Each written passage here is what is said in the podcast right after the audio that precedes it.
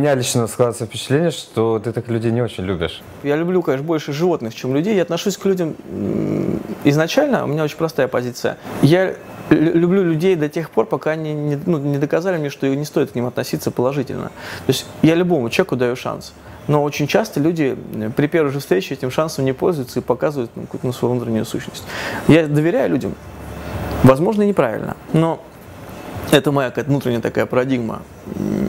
Но я не питаю иллюзий по поводу людей, потому что я слишком много с ними общаюсь, слишком часто вижу э, производные действия людей, и да, те цели и те мотивы, которыми они руководствуются. Мы недалеко уехали от героев сериала «Игра престолов». Так-то по-хорошему. Ну, потому да. сериал нравится. Поэтому сериалы нравятся, потому что мы видим в нем свое внутреннее свое отражение. Это не хорошо, не плохо, это данность. Мы заслуживаем ту власть, которую мы имеем. Мы заслуживаем тех судей, которых мы имеем. Мы заслуживаем то гражданское общество, в котором мы живем. То есть и та то безразличие, с которым я сталкиваюсь в повседневной жизни, то нежелание людей осознать свою ответственность за происходящее – оно не позволяет мне прям пропитаться к ним каким-то чувством глубокой любви. Я их понимаю, но от этого не обязан их любить. Давай так скажем. Я понимаю людей, понимаю те механизмы, которые движут ими, но я не люблю их за это. И, в принципе, я к ним отношусь весьма прохладно, потому что понимаю, опять же, эти механизмы. Но при этом социальная деятельность такая, она как бы из любви к людям изначально идет. То есть помочь людям обустроиться Нет, лучше. я эгоист. А, для себя, просто создать для себя общество? Я создаю общество, которое приемлемо для жизни больше, чем, чем сейчас. Для себя? Да, в том числе для себя, для себя, для моих детей, для, для моих друзей, для тех, с кем я говорю на одном языке. Я хочу жить в цивилизованном обществе с возможностью реализации своих прав, то есть там, с возможностью зарабатывать честно, а не уводя деньги там, в, экономику, в, сер, в серую часть экономики. У нас же это стало нормой. Вот это же просто парадокс. С кем бы я ни разговаривал, все говорят, блин, да невозможно работать в белую. Ты, сука, работаешь в минус, если у тебя нет большой серой базы. Я разговариваю, я, я за три года провел 100 лекций. Бесплатно. Я, может быть, мудак, но я это делал бесплатно. С, с подростками, с, со студентами, с разными людьми в разных регионах страны. И я честно пытался и пытаюсь это делать до сих пор, э, нести какие-то смыслы определенные, потому что ну, мы имеем тех героев, которых заслуживаем. И если это место вакантно, я буду на него претендовать. Вы, заслужили такого бля, героя, как я. Потому что бля, других у вас нету, понимаете? Ищите. Или, или у вас будет дневник Хача, блядь, вашим героем. Понимаете, в чем прикол? Просто вы поймите, что я разговариваю с подростками, я говорю, у вас... Вы как относитесь к коррупции? одна из любимых моих историй, там где-то, я не помню, в Чебоксарах это, по-моему, было, тоже там сидит 60 человек, срез прям по области, против коррупции. Точно? Да, там, вот сколько человек против? Там, 95%. Я говорю, там, двое подняло руки, мы за. Не стал спрашивать, почему. Уже честно, уже хорошо. Я говорю, хорошо, вот вы против коррупции. Вот мы моделируем ситуацию. Вы попали в ситуацию в какую-то, или ваш близкий попал в ситуацию, когда вот, ну, нужно зачехлить. Вы будете отдавать деньги, там, будете искать выходы на там, полицию, на прокуратуру, чтобы решить вопрос, если вот ваш брат сядет в тюрьму. Будете или нет? Те же, поднимите руки честно, камер же нет. И те же 95% поднимают руку. Я говорю, вы понимаете, что это диссонанс вообще в вашей голове должен быть? Нельзя быть чуть беременным. Ты либо беременный, либо не беременный. Ну как вы против коррупции одной рукой, а второй рукой вы за коррупцию. Пока это есть в вашей башке, как норма, мы ничего не изменим. Вас раздражает проезжающий членовоз не потому, что он там, сука, наворовал денег из нашего бюджета, и мы могли бы жить лучше, а потому что не ваша жопа едет в этом членовозе. И если будет возможность, вы сядете в него. Вот это-то как раз хреново, потому что это э, процесс, порождающий точно такой же процесс. Если это норма, вы воспроизведете. И при детях при своих воспроизведете. Если вы при своих детях ругаетесь матом, они будут ругаться матом. Условно, это социально порицаемо, но вами воспринимается как норма. Вот вам простой пример. И таких простых примеров масса. Пить плохо, но если вы бухаете при детях, хотя бы иногда он будет пить. Ну, вы же пьете. Вы кого-то ругаете, и он будет ругать. Вы обижаетесь, и он будет обижаться. Дети берут с нас в любом случае. Не нужно воспитывать детей, воспитывайте себя. И я воспитываю себя в этом вопросе. И через воспитание себя, через в какой-то степени там, да, вот, публичную свою деятельность, пытаюсь так, таким образом влиять хотя бы на небольшую часть населения. Да, это может быть и не сильно изменит ситуацию вокруг. Но я хотя бы попробовал. Если не будет заказа государственного на героизацию простых людей, которые живут и э, воспроизводят нормальные паттерны поведения, у нас вечный дом 2 будет, я вам клянусь.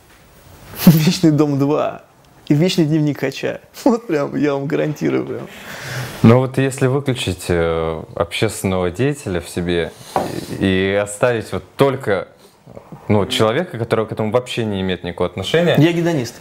Вот, и посмотреть э, вот эти ролики просто как контент, просто как форму контента. Что вот ты чувствуешь вот эмоционально, когда ты это смотришь? Я давно уже не смотрю ролики Стопхам. Я не люблю. Даже мне сейчас прис, ну, присылают на просмотр какие-то ролики. Если есть возможность не отсматривать, я не отсматриваю. Ну, потому что и так есть чем заниматься, я устаю.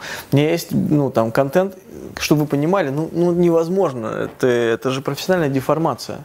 Она везде есть, я это понимаю. То есть я все время об этом говорю своим друзьям, сотрудникам полиции. Я говорю, вы понимаете, что, ну, профессиональная деформация есть везде. И у, и у вас это в первую очередь должно прослеживаться. Потому что даже если я ну, занимаюсь само, самокопанием и самокритикой, понимаю, что моя, мой взгляд может быть ну, не вполне корректен, да, и не вполне адекватен ситуации. Поэтому я стараюсь внешне каких-то людей привлекать, которые бы отсматривали, говорили, приемлемо, неприемлемо в той или иной степени. Э, я Разные эмоции испытываю, но больше никаких. Я смотрю именно как на, на линейку с точки зрения того, как она будет влиять на конкретного человека. Ну, а то есть это уже не выключаемо? Нет, для меня нет. Для, и для меня это, я не смотрю, ну, эмоции, которые я вижу там, я понимаю производные этих эмоций, какие отделы мозга работают и почему это так. И это нормально, потому что я отношусь к этому как профессионал. Я пытаюсь раскладывать людей на те составляющие, из которых они состоят. Я пытаюсь углубиться вглубь, э, уж простите за тавтологию, докопаться до сути и донести эту суть в каком-то виде до людей, до тех, которые пока еще не поражены этой болезнью до конца. Люди, которые ездят 20 лет за, за рулем через жопу, их невозможно изменить э, роликами стоп-хам. Те, которые только сели или собираются сесть, они посмотрят и сделают выводы, как делали выводы за последние 8 лет большое количество людей. Да, ты меня, конечно, вообще своим ответом поставил в тупик немножко, потому что... Ждал другого человека, да? Э, ну, я думал, что как-то в тебе как-то это либо соединено полностью, то есть э, человеческое, скажем так, и профессиональное. То есть ты как профессионал в тебе как инструмент человека, да? Я думал так. Либо в тебе это просто разделено, и ты знаешь, вот тут я профессионал, вот тут я человек. А тут, получается, у меня такая картина складывается, что как бы профессионал, он поглотил и человека, и как бы... А кто такой человек? Ну вот, да, с этим сразу к тебе вопрос. Так как ты любишь погружаться. Вот кто такой человек? Потому что пока что... Человек это носитель э, ну, разных паттернов поведения. Мы это... Любой человек это сумма влияния на него других людей. По факту. Мы с детства ну, то есть, когда мы рождаемся, мы в этом плане марсиане, мы вообще ничего не, не отдупляем в этом мире. И мы смотрим на маму, на папу, там, на окружающих нас людей и впитываем первые модели поведения, а в дальнейшем это все наслаивается на тот базис, который мы получаем в детстве. Поэтому люди, в зависимости от страны, от той среды, в которой они выросли, это просто суть э, там, тех влияний, которые на них оказывает э, среда с самого рождения. И, ну, вот, если разобраться по существу, да, это как разобрать на атомы. Ну, мы, суть, мы, мы звездная пыль, да. Dust on the wind. Always, uh, always are the dust on the wind. И это так. И в этом плане я уже не, не стремлюсь воспринимать людей по-другому. Для меня в любом случае я общаюсь с людьми, для меня каждый это, это микровселенная, потому что на любого из людей, с кем я общаюсь, влияет огромное количество внешних факторов. Даже дети из одной семьи, но с разницей в несколько лет, это разные люди. И родители были другие, и ситуация другая абсолютно. И мне в какой-то степени иногда интересно, но в большинстве своем нет. А вот что интересно людям, которые смотрят эти ролики не потому, что им надо это, их смотреть, потому что они этим занимаются, а потом как форма развлекательного контента. Это же изначально смотрят люди как форма развлекательного контента, да, правильно? Да, да. Вот что руководит этими людьми? Что им интересного в этом? Эмоция. Вы поймите, что если вы выпустите кошку на сцену в театре, она в любом случае вызовет внимание больше, чем самый гениальный актер на этой сцене. Ну, просто потому, что она более органична. Она естественна. Это ее жизнь, она ее проживает. Актер учится проживать эту жизнь на сцене, и он пытается соответствовать кошке, но не дотянет до ее уровня никогда. Дельфин и Майкл Фелпс, да, условно, он все равно будет дельфином. Какой бы ни был гениальный Фелпс, он проплывет медленнее, и не так он будет смотреться. И здесь людей цепляет эмоция они видят живую эмоцию на лице людей. Это агрессия, это страх, это злоба, это, это смех.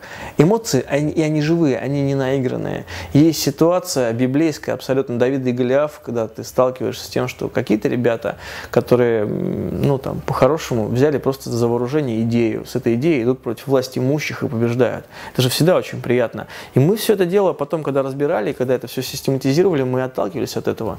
И именно поэтому Стопхам во многом поехал, потому что я небольшой, я маленький и кашляю условно. Там, да, и у людей вызывает ощущение, что меня можно, не знаю, пальцем ткнуть и проткнуть насквозь. А когда ну, сталкиваются с каким-то стержнем тех людей, которые там занимаются стопхамом, и нету задней скорости, люди не уходят. И есть в какой-то степени даже безрассудство. Потому что когда тебя, в тебя тыкают пистолетом, да, или выходит какое-то количество людей агрессивно настроенных, логично было бы включить все-таки, да, там, какой-то инстинкт самосохранения и убежать. Но этого не было, потому что это бы тоже похоронило в какой-то момент движения. И это позволило ему выжить и собрать ту аудиторию, которая, собственно, сейчас является костяком этого движения, которая позволила ему вот, вот до этого момента дожить. Ну, а у тебя были какие-то конфликты в школе? Может быть, просто интересно, какое у тебя было поведение вот еще в те годы, был ли ты каким-то вот таким правильным? Я был эмоциональным лидером класса. Я, я был, во-первых, я пошел в школу с 6 лет, я был младше всех на год. И мне в этом плане было сложновато. Ну, я и выгребал там старший класс, ну, может быть, несколько раз, там, в девятом классе там был, был, был несколько конфликтов. Но я был всегда очень самостоятельный. Я в восьмом классе пришел к директору и из-за конфликта с классным руководителем и сменил класс, без, без того, чтобы поставить в известность там родителей. А потом сменил школу, после девятого просто ушел, потому что, опять же, ну, было так комфортно. Делал так, как хочется. Не, в армии из-за этого возникала куча конфликтов. То есть, да, я менял части, потому что я старался оставаться собой и не гнуться под какую-то ситуацию. И это и хорошо, и плохо, потому что, с одной стороны, это позволяет мне оставаться мной, а с другой стороны, это доставило мне огромное количество геморроя. Ну, приключений, конечно, много, да, но геморроя не меньше абсолютно. Вот, э, поэтому, ну, в школе конфликтов ну, прям как с какими-то с учениками плюс-минус не было, потому что я позитивный достаточно парень. Всегда. А начинать вот именно вступать, в, намеренно вступать, по сути, в конфликтные ситуации? Я не конфликтный человек. Абсолютно. Ну вот у меня тоже поэтому сложилось такое впечатление, несмотря на то, что ты всегда отстаивал себя, что по натуре ты не конфликтный. Я не конфликт. Я не люблю драться, хотя и умею. Не люблю.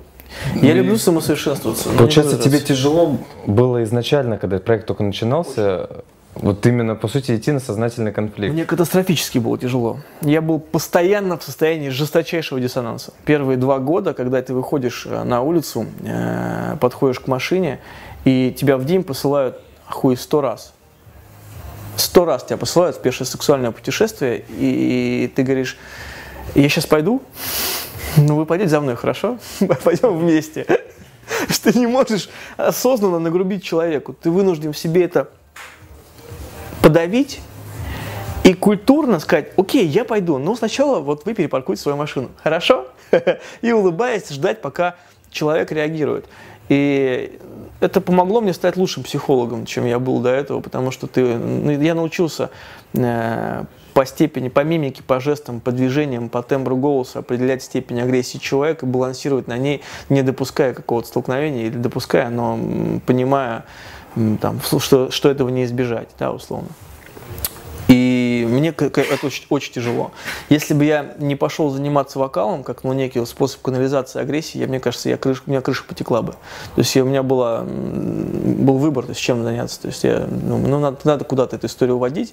И была задача внутренняя, хотелось там, да, поднять свой скилл в этом вопросе, я пошел заниматься вокалом. Иначе бы я точно бы, ну, вот прям подтек бы крышей. Ну, часто, да, творчество какое-то такое используется именно для слива всего подсознания. Приходишь, часочек поорал, прям все, и так прям. Называется вокал, да, поорал? Ну, первые три года как минимум там. Пришел, поорал, потом начинаешь попадать в ноты. Не только орать, а еще своим криком в ноты. Да, да, да. Есть какие-то дальнейшие планы развитие этого проекта вот в целом? Потому что я так понимаю, что сейчас главные ваши, ну вот конкретно, что вы делаете, это именно борьба с теми, кто ездит по тротуару, э, с теми, кто неправильно паркуется, и все? Ой, я уже года два лелею все-таки э, такую, ну, цель, мечту, не знаю, там, это просто такой вяло текущий процесс. Я, мне не хватает внутренних сил, как человеку неконфликтному, который пережил уже раз, вот заходить в эту реку дважды мне не хочется, правда. Но я понимаю, что, опять же, без моего какого-то участия это не решится никак. А, мы потихоньку начали процесс переформатирования движения Стопхам. То есть мне бы хотелось увести его из какой-то а, такой социально нагруженной ситуации из какой-то агрессивной среды в более понятную. То есть переобуться на более социально направленный проект, э, им социально более понятный, да, чтобы не было той агрессии, которую вызывают э, рейды с наклейками условно. Угу. Поэтому мы сейчас там набираем команду, и более активно начнем с сентября набирать, когда все вернутся с отпусков, там, с отдыхов, там, да, нам нужна студенческая база. У нас есть инструмент. У нас есть канал на YouTube, там несколько каналов на YouTube, в том числе англоязычный канал, больше, чем на 600 тысяч. И есть, понятно, узнаваемый бренд. И мы говорим, ребят, у нас есть инструмент, воспользуйтесь им. Нам нужны новые люди, которые воспользуются инструментом на договорных, на бартере, да, на таких условиях, что вы приходите к нам, со своими идеями, с желанием там, монтировать, заниматься юридической частью, с желанием вести блоги под, под ником StopHam, расследовать какие-то истории, но конструктивно расследовать, давая альтернативу, не так, как это происходит. Там, не, не закидать говном, нет такой задачи, дать альтернативу, дать э, понимание, покопаться вглубь и эту историю делать под брендом StopHam. Это имеет предпосылки для того, чтобы постепенно расшириться в своих э, сферах на большее количество э, социально значимых тем, да, и включить в эту работу большее количество людей, в понятную работу. Потому что, ну, бренд тут, понятно, узнаваемый, он обыгран в КВН, обыгран в комедии, обыгран в фильмах, он уже мем, это мем мем понятный. Наполнить этот мем новыми смыслами и поддерживать его в каком-то формате с тем, чтобы он стал явлением еще большим и пережил там десятилетия, а может быть и не одно, это вполне по силам нам сейчас. Мы учимся монетизировать, мы учимся привлекать людей спонсоров, потому что многие э, из тех, кто уже состоялся как бизнесмены, но к этому моменту, они, для них Стопхам – это поколенческая история, с которой они росли. И это понятная история очень. Получается, что Стопхам это как бренд уже. Безусловно. И при этом изначально этот бренд возник, э, ну так, стихийно, то есть его никто да, нигде не Абсолютно. Отдал. Изначально не было бренда, я извини, что прерву. Mm-hmm. Изначально Стопхам, он уже не появился в 2010 году в мае, нет. Вначале мы все делали очень коряво. Мы, конечно, ну, мы как технологи были никакие. То есть мы говорим, а давайте сделаем, а давайте, то есть серия, что будет написано на клейках? Мне плевать на всех, я паркуюсь как хочу. Это тупо. то есть как бы это очень нетехнологично, потому что это много букв, да, это нечитаемо абсолютно. Но мы это сделали, и именно вот в таком формате мне плевать на всех, это сейчас является мемом, что показывает, что вы можете, в принципе, сделать ну, все что угодно известным при правильном подходе и при удачном сечении обстоятельств. Это потом уже через год появилась там аббревиатура StopHam, мы просто придумали придумали ее. Нужно было как-то назвать эту историю. Получается, что любой человек сейчас может, не согласовывая с вами, просто сделать такие наклейки и... Они продаются сути, в Ашане. Представлять ваш бренд. Они продаются в Ашане. Единственное, что не совсем так. Вы можете клеить наклейки, там, э, мне плевать на всех, паркуюсь как хочу, но если вы хотите быть именно стоп-хаум, есть определенные правила. И обычно люди, которые хотят двигаться с нами, они хотят рассчитывать на наши ресурсы. На это тоже есть расчет. То есть мы, они создают группу, мы ее подсвечиваем в своих группах, там, видеоканал, канал, который мы подсвечиваем на своих каналах, то есть перетекание трафика, понятное. И тогда вы должны соответствовать. У вас должна быть своя группа, своя аппаратура, вы должны найти там все помещения, вы должны обосновать, почему это интересно вам, в каком виде вы хотите этим заниматься и так далее. И вы не должны выходить за рамки закона. Это принципиально, это первое, что есть. Если вы выходите, вы не имеете никакого отношения к Ступхаму, мы первые будем э, звонить, писать и кричать, чтобы вас там закрыли, посадили, и вы не портили честное имя Ступхама. Получается, что нужно контролировать как-то этих людей, которые могут, ну, которые не заморочены на том, чтобы получать финансирование от вас, которые просто своими усилиями за свои деньги наклеивают наклейки, но могут себя как некорректно вести, ну, за рамками политики бренда. Невозможно контролировать. Ну, невозможно физически. Но вы должны понимать, что единственное здесь э, рамки, рамки закона. И мы, мы говорим, да, можно давать комментарий, что мы не согласны с действием этого отделения. Но они могут не называться Стопхамом, да, или называться Стопхам Владивосток. Это уже другой бренд. Стопхам СПБ. И делать это в рамках закона. Изначально Стопхам это не про закон. Вообще нет. Ну да, вы часто повторяете, что вы не Это, не про, это, не, это про справедливость. Мне похрену, стоит человек вторым рядом или нет. Это не мое дело. Но если человек стоит вторым рядом, и он мешает проезду огромному количеству людей, если он конкретная помеха, это мое дело. Ну, да, вот если он переградил перекресток, если он встал на тротуаре, если им нужно пройти мимо него только там, не знаю, боком, э, раком, как-то еще, и не испачкавшись не пройти, это мое дело. Это очень субъективно, я понимаю. Это, к сожалению, не идеальная модель. Но, как я говорю, идеальных моделей не существует. Люди, которые предлагают из серии, давайте их запретим, они не имеют права. Ну, давайте, и все останется как есть. Но их-то все устраивает, которые так говорят. Они, попадая в какую-то ситуацию, они будут решать понятными старыми способами. Кому-то там занесешь, где-то по звонку решит вопрос, кто-то по-братски сделает. Но это получается идеальная модель. Но я не согласен с этим. Я имею на это право. Я хочу жить в более цивилизованном, с моей точки зрения, обществе, где есть понятные правила игры где судья Хахалева не может потратить 5 миллионов долларов на свою свадьбу своей дочери. И не знаю, где фотографии с ворами в законы, э, автоматические решения всех возможных титулов. Она же до сих пор сидит там и расчехляет псевдоблогерам, чтобы они отмывали ее имя в интернете. И таких ну, вариантов миллион. И я понимаю, что с этим нельзя побороться очень быстро. Это медленный процесс изменения нормы. Но если ты не меняешь норму в другую сторону, она, она будет меняться в противоположную. Энтропия – это процесс, который не зависит от твоего участия. Разрушение и саморазрушение – это гораздо проще, чем какое-то созидание. А я понимаю, что это вопрос именно разрушения, когда мы пытаемся сохранить, да пускай все так и есть, пускай будет так. И люди, которые говорят это, они, может быть, не со зла это говорят. То есть вопрос с возрастом а, абсолютно логично, когда человек становится большим таким консерватором. Это ну, нормальное явление. Приписывать слова Черчилля, не знаю, кто это сказал, что если ты не был в 18 лет революционером, то ты подлец. Если ты остаешься в 40, то, 40, то ты мудак. Да, ну, и я понимаю, что это, это норма. Но когда ты просто консерватор, да, и пытаешься за, вот, жить в мире, в котором ты привык, и не понимаешь, что это может быть не совсем верно, и не, не отвечает э, духу времени, давай так это назовем, да, то есть многое меняется. Меняется скорость обмена информацией, меняется целесообразность тех или иных законов в том числе. И попытка жить законами 19 века в 21, ну это нонсенс. А у нас именно так и происходит. Мы сейчас пытаемся жить во многом по законам там, середины 20 века, написанных еще в Советском Союзе, в мире, в постиндустриальном мире уже. Ну, о чем речь-то идет? Получается, что в вилке по закону или по справедливости ты по справедливости выбираешь. Да, на данном, в рамках закона, но по справедливости. Если тебе не нравится закон, ты не можешь просто сказать, мне не нравится закон, я не буду его исполнять сожалению, там, к счастью, но если мы по такому пути пойдем, то это анархия абсолютно, и мы просто там очень быстро придем к самоуничтожению. То есть вопрос закона – это то, что ограничивает наш вид от, от уничтожения взаимного. Э, и при этом, если тебе не нравится закон, ты обязан его менять, если ты считаешь, что он не работает. Если ты можешь, ты должен. И у нас этого нету, к сожалению. И для меня движение Стопхам это как раз попытка в том числе замотивировать какую-то часть людей думать по-другому. Просто встряхнуть их немножко.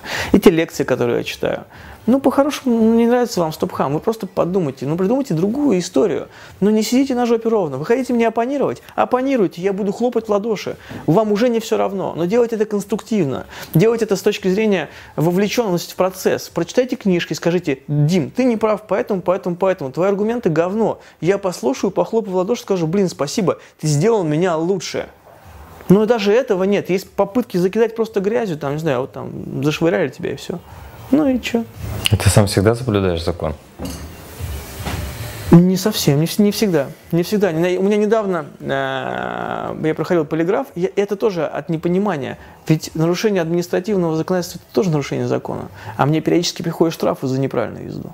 Поэтому ну, не бывает черного и белого. И я периодически там, да, нарушаю скоростной режим, потому что там ты не успеваешь перестроиться. В Москве ты едешь, едешь 80, там где-то недалеко от Ленинградки раз 60 резко, а потом опять 80. Но я перезабываю часто, да, там мне раз штрафы приходят какой-то.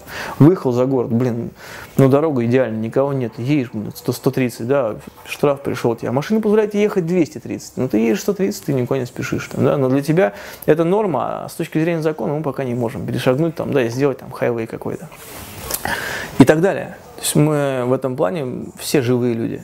И если я никому не мешаю, а я в этом плане никому не мешаю тем, что я поехал там 60, там, 80 км в час или 130, никому не помешал. Это моя безопасность, да, в этой ситуации э, я никого не подверг опасности. Это остается на моей совести. Я за это заплатил штраф. Вопросов нет.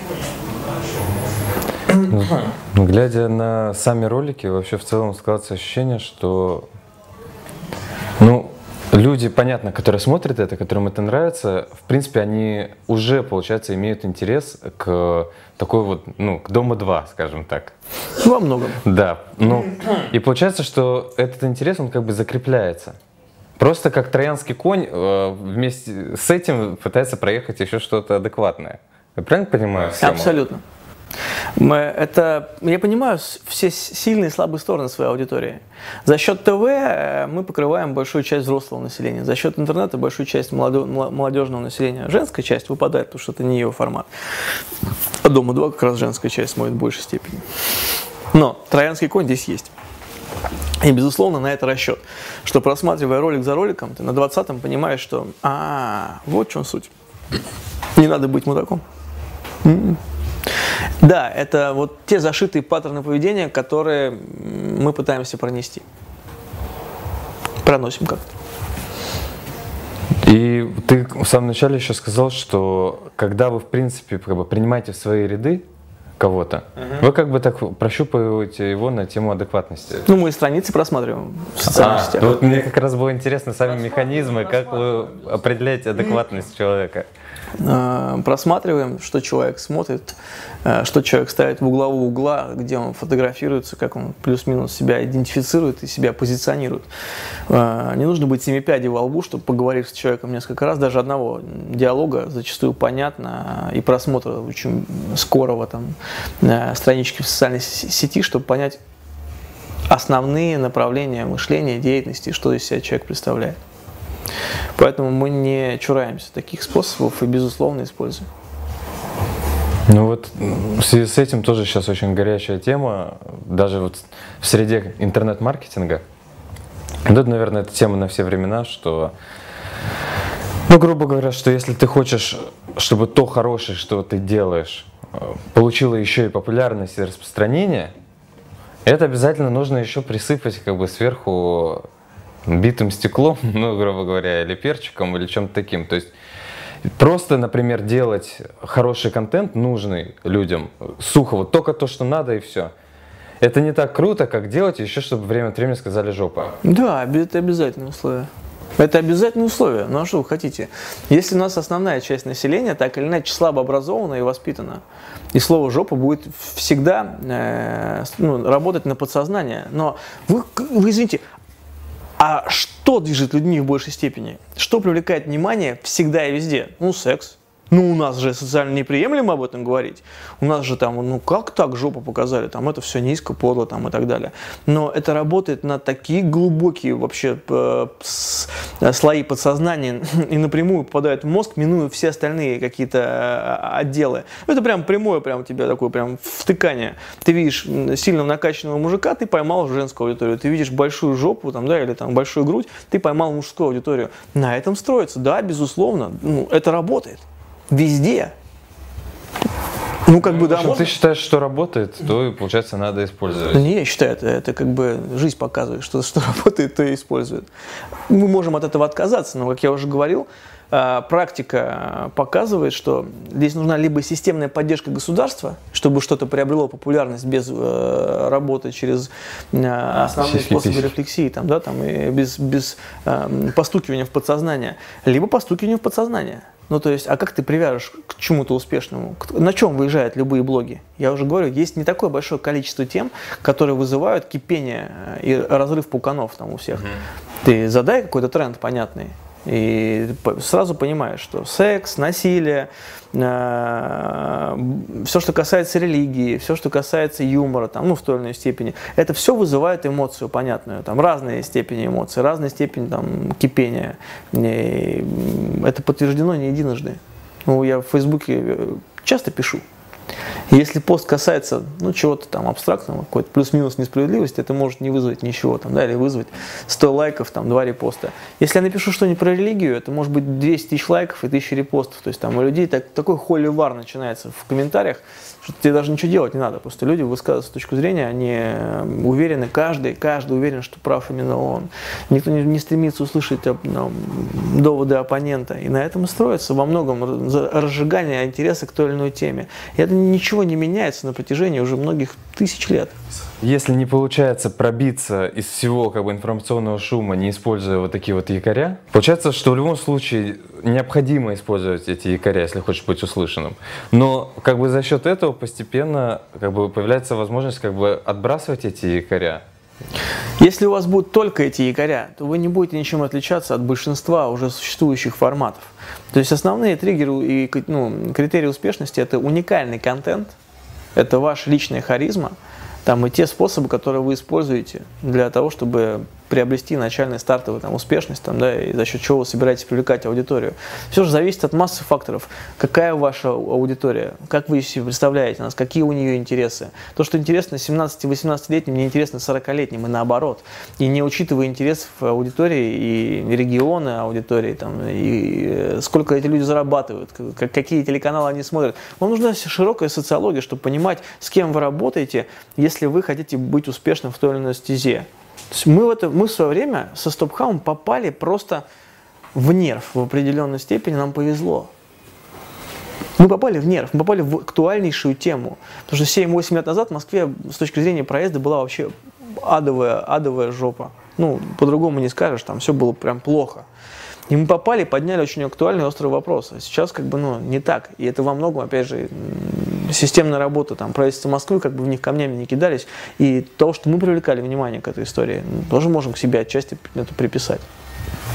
Поэтому, если вы занимаетесь чем бы то ни было, вам нужно очень четко понимать, кто ваша аудитория, чем она занимается, сколько она зарабатывает, сколько ей лет, где она живет, какие у нее интересы. И уже тогда от этого отталкиваясь, вы начинаете формировать свой продукт, который должен быть уникальным, который должен быть э, хотя бы отчасти интересным, либо опираться на те триггеры, которые мы проговаривали, секс, э, насилие, религия. юмор, религия и так далее. То есть вот там их там пять китов эти определенных, смерть там, и так далее. То есть вы каким-то образом цепляете эту тему, вызываете эмоцию, делаете хорошую качественную оболочку, и тогда это будет пользоваться популярностью популярностью. Плюс внешняя обязательно опора на внешние авторитеты, если есть такая возможность, имеется в виду заимствование чужих аудиторий, э, реклама в блогах, которые пользуются популярностью, потому что это дает вам возможность получить свою изначальную аудиторию. Мы тоже пользовались всем этим. У нас были лояльны к нам люди, которые размещали наши видео и дали нам возможность стартовать в топ YouTube. Там, да. Хотя тогда YouTube был пустой площадкой, и там ну, не нужно было быть семи пядей во лбу, чтобы там, делая какой-то годный контент, получать топы. Но сейчас, э, сейчас тоже. спадает популярность проекта в целом? Относительно... Ну, конечно, но нельзя 8 лет людей кормить пшенкой, малиманкой и, и, и, скажем, рассчитывать на то, что люди, как тот кот из анекдота, вау, гречка, да? вау, вау, манка. Поэтому, собственно, у нас есть задача сделать некий, некую реформу, потому что проект есть, он узнаваемый, и подрастает новое поколение там, э, молодых людей, которых, э, которые выросли вообще только при Путине, которые в жизни другой не видели. И апеллировать к ним с точки зрения там, их какого-то кровавого, там, не знаю, тяжелого прошлого уже невозможно. Это я помню 90-е еще, потому что я в них рос. А сейчас ты общаешься с людьми, они вообще не помнят ни бандитов, ни 90-е. Там, да, подростки, они в этом плане счастливые люди. Нынешняя категория, да, они просто хотят жить лучше. Просто хотят больше там, иметь возможности потреблять. И это другая аргументация, и нужно перестраиваться. О чем не совсем, наверное, догадываются люди, которые занимаются там, в России молодежной политикой. Молодежная политика как бы должна подстраиваться под интересы молодежи, а не под, пытаться выровнять под эти измен... интересы. Под, должна подстраиваться под изменяющийся мир. Вообще молодежная политика должна быть. У нас слово, словосочетание есть, а политики нет. То есть у нас есть клише определенное. Вот, ну, это как попытка, э, еще раз говорю, там, жить законами 19 века в 21. То есть то, что было актуально 10 лет назад для молодежной политики в России, не актуально сейчас на 90%. Сменилось поколение, а это абсолютно другие люди. У них мы масса другие абсолютно. Вы с ними говорите на разных языках. Вообще.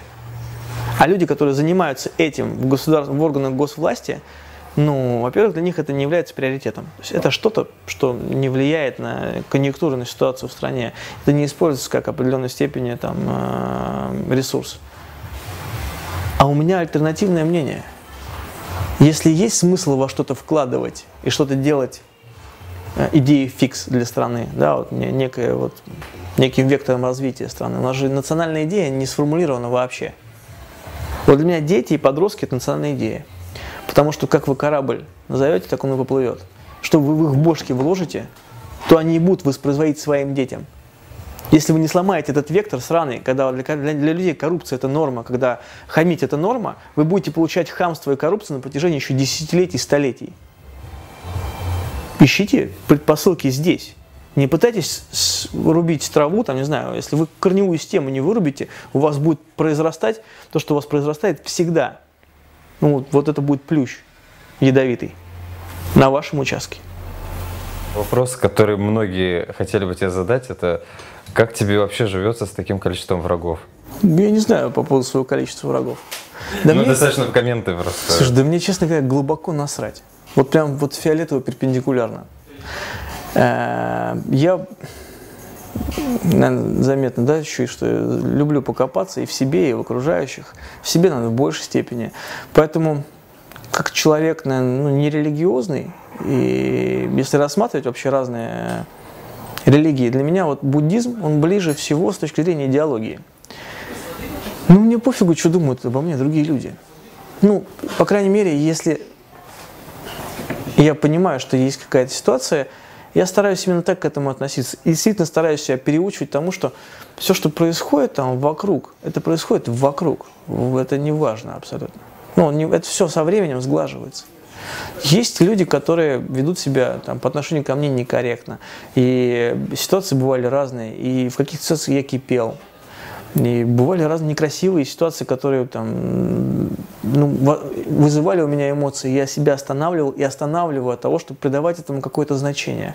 Ну, потому что чем бы ты ни занимался, если ты чем-то занимаешься, ты всегда будешь вызывать у людей зависть, злобу. Как в том анекдоте, на осле, жена на осле, или он рядом идет, да, помнишь что это? Ну, э, была ситуация буквально год назад, э, когда я решил, после долгих лет сдать на краповый берет. И это закончилось для меня ну, совершенно неожиданно, когда люди, которых я уважал, ну, поступили непонятно для меня. То есть я вот на тот момент это как удар сзади вот, по голове. Я пытался разобраться и на эмоциях там, связывался с людьми, говорю, зачем, почему? Ну, то есть это же, это же вранье откровенное. То есть это как в анекдоте, но в другом, когда э, собираются евреи, говорят, мы хотим, э, собственно, назначить сына э, этого Абрама э, раввином. Он говорит, я против, сказал, говорит, Мойша. Почему? Ну, потому что говорит, это, у него дочери проститутки как же у него только сын? Говорит, я ничего не знаю, я свое мнение озвучил. То есть, как бы они свое мнение озвучили. И для людей это, для большинства, э, это мнение людей, они же не, не, никто не копает вглубь никогда. У нас же задача какая-то, просто покидаться говном. Есть э, слух какой-то, ты его развиваешь дальше, и это как-то живет своей жизнью абсолютно. И для многих это такие прям похороны-похороны. Я тоже копался, копался, плюнул. Да пошли в жопу, ну правда. Ну что как бы, ну вот по этому поводу заморачиваться. Сказали какую-то херню, ну, ну, откровенную херню. То есть люди, которые меня хотя бы немножко знают и видели ролики Стопхама первые, ну, они, наверное, вряд ли смогли бы назвать меня трусом. Ну, которые хотя бы немножко со мной знакомы. А на всех остальных не похеру. Ну так. Основная, основная масса людей это масса, которые они тебя сегодня любят, завтра ненавидят. Ты можешь переобуться в любой момент. И понимая это, ты просто стараешься жить в гармонии с собой, окружая себя теми людьми, с которыми тебе комфортно. Поэтому я просто не держу в этом плане там, врагов настолько близко к себе, чтобы по этому поводу переживать. Они где-то есть. Я уверен, что есть. Потому что э, враг это же тоже категория достаточно абстрактная. Ну да. Кто такой враг? То есть мы же живем не в 19 не в 17 веке, когда есть, понятно, там, у тебя вот, вот твой вассал, там, да, там, вот твой сюзерен, а вот там твои враги. Все очень четко, черное и белое. А я не люблю черных и белых цветов. Вот прям разделение на такую прям жесткую дихотомию, это не мое. Я прям понимаю, что, э, как правильно сказано, не бывает э, там, постоянных союзников врагов. Постоянно бывают только интересы у государства, по крайней мере. И это очень правильно. И, к сожалению, люди не учат историю, люди не учат политику, политологию, люди не, не любят читать. Поэтому у нас все изобретают велосипед. По поводу врагов я не парюсь. Ну, откровенно. Если парился, я бы с ума сошел. Ну, понятно, да. А какое у тебя основное средство заработка сейчас и когда только начиналось движение? Когда только начиналось движение, разные подработки были. Я за свою жизнь работал и официантом, и, и учителем. Я в том году работал в магистратуре э, Московского городского психолого-педагогического университета. Какой предмет? Преподавал э, фаундрайзинг и молодежную политику.